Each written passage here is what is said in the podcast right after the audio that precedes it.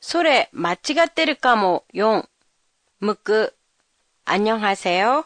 도쿄 타마시에 있는 한국어 교실 한교실입니다. 요즘 과일 중에 귤이 가장 맛이 있는 계절인데요. 귤을 먹을 때는 겉에 있는 껍질을 깎아서 드시나요? 아니면 껍질을 까서 드시나요? 일본어의 무끄는 과일에 따라 쓰이는 단어가 다릅니다. 귤, 바나나처럼 껍질을 손으로 제거해서 먹을 때는 까다가 되고 사과, 배처럼 칼이나 도구를 사용해서 껍질을 얇게 제거할 때는 깎다로 표현해요.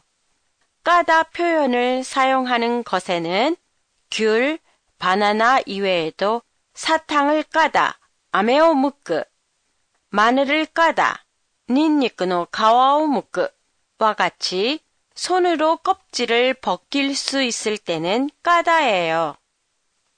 간혹 한국 드라마에서 마늘을 까는 장면이 나올 때가 있는데요. 마늘을 깔 때 조그만 칼로 껍질을 벗기는 것을 보신 적이 있을 거예요. 마늘의 껍질은 원래 손만으로도 깔 수 있지만 칼 등의 도구를 사용하면 빠르게 그리고 편리하게 깔 수 있기 때문에 도구를 사용하는 거예요.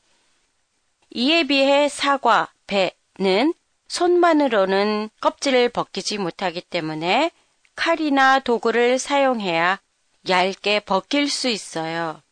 이렇게 도구를 사용해서 얇게 벗길 때는 깎다가 돼요. 예를 들면 연필을 깎다, 엠피츠오 케즈르처럼요.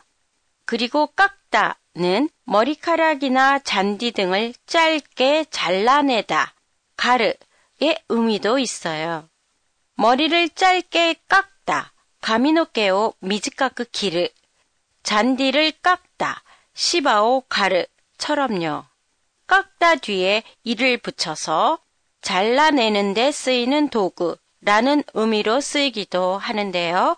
깎기가 들어간 단어에는 손톱 깎기, 스매끼리, 연필 깎기, 엠피츠 캐즈리가 있어요.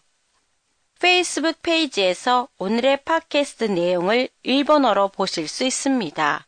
안녕히 계세요.